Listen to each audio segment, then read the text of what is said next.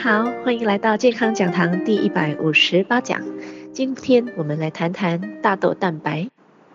蛋白质呢，有分动物性质的蛋白质以及植物性质的蛋白质。那动物性质的蛋白质呢，是来自比如说肉类啦、牛奶、牛油、乳酪等等的。植物性质的蛋白质呢，顾名思义就来自植物啦，就比如说富含高蛋白质的植物，就比如说大豆以及其他的豆类等等。今天科学家告诉我们，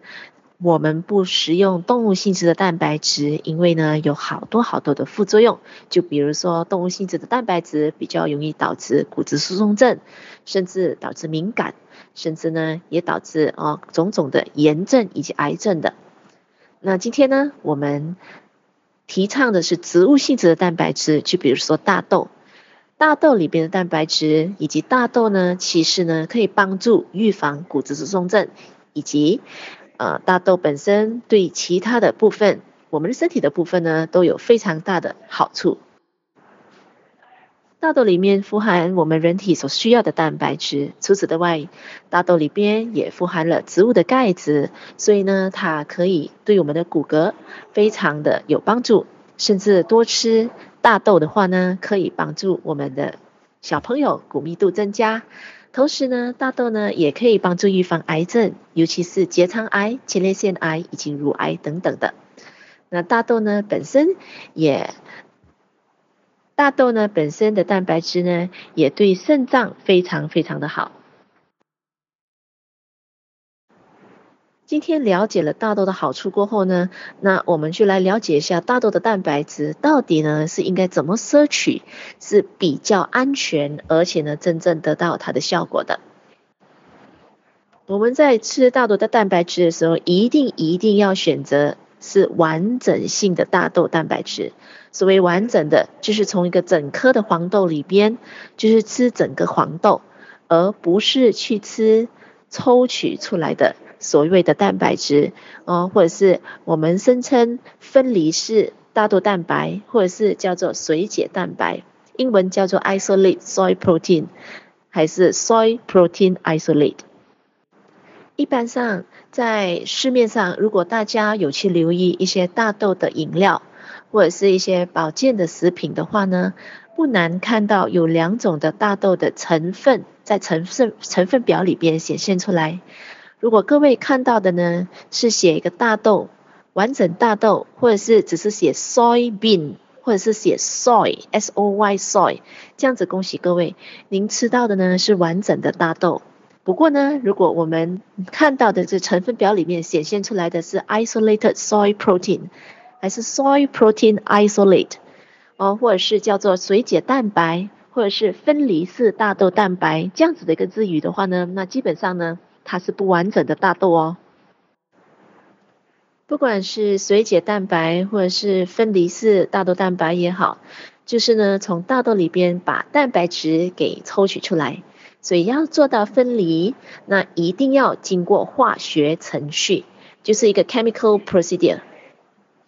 所以虽然名字呢叫做水解蛋白啊，哦，肯定呢，您您不要以为说是加了水之后呢，这个蛋白质自然就会跑出来哦，没有的，不是这样子的，它是经过一个化学的方程式，把这个大豆的这个蛋白质本身，把这个氨基酸本身给分离出来的。所以经过这样子的一个化学分离式的方法的话呢，哎，这样子的一个蛋白质呢，它已经，呃，它不是一个完整的蛋白质了，嗯，美其名它叫做氨基酸，呃，基本上呢，它就是不是一个完整的蛋白了。也许你会认为说，哎，这样子抽取出来的蛋白质会不会比较容易被人体吸收呢？等等的，其实不然的，其实呢。我们基本上呢，我们的大豆本身呢，完整的时候，它的蛋白质真的非常的浓厚，非常的高了。我们吃一个完整的大豆蛋白，其实它的蛋白质还比您的牛奶还高十二倍，根本不需要做什么抽取，呃，再度的个别的化学浓缩都不需要的。大豆一定要吃完整的。因为什么呢？所有的植物本身呢，它是需要完整的，然后我们也需要吃完整性的植物。因为呢，我们的身体吸收完整性的植物呢，它才会达到平衡的，我们的免疫系统才可以达到平衡。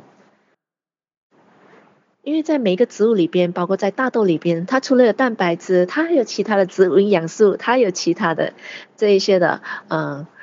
营养的成分在里边，抗氧化剂等等在里边，所以呢，在一个完整的植物里边呢，它是属于平衡的。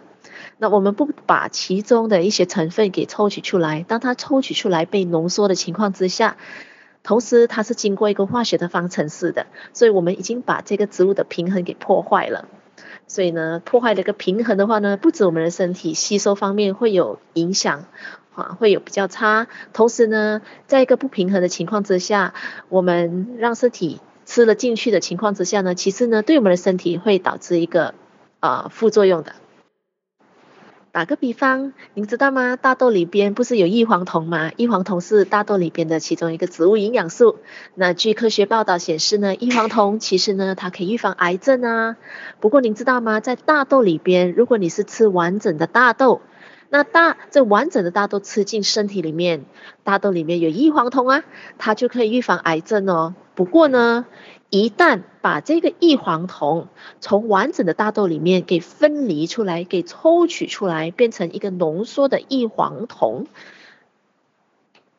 异黄酮的话呢，哎，不行。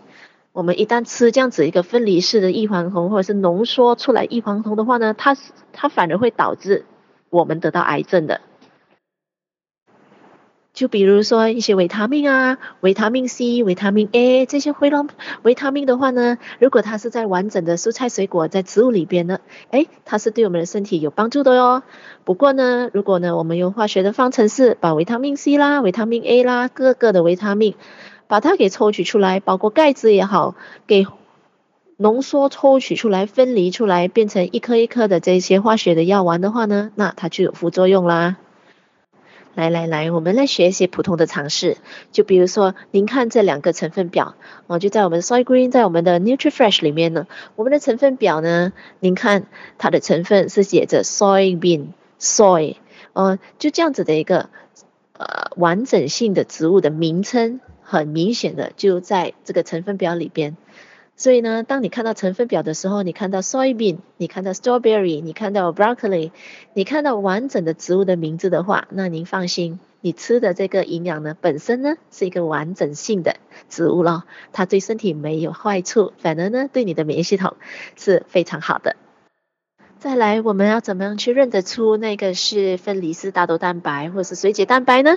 那非常简单，如果你在这个成分表里面你看到的是 soy protein isolate。还是有一些成分表，它会写的是 isolated soy protein 这样子一个情况的话呢，那这个就是啊、就是分离式大豆蛋白了。就像刚才我跟大家解释的，它对什么身体会有怎么样的影响？所以呢，今天作为一个有智慧的消费者，我们真的是要明确的、明智的做好我们本身的选择。所以营养免疫学告诉我们，今天我们要健康。我们真的要有健康的智慧，所以呢，不是世界上所有的蛋白质都是一样的，它有分动物的、植物的，也不是所有的植物蛋白质都是一样的，它有分完整的，有分抽取的，所以呢，不同种类的蛋白质，我们懂得这些知识过后呢，我们就会分辨，一定要去选正确的。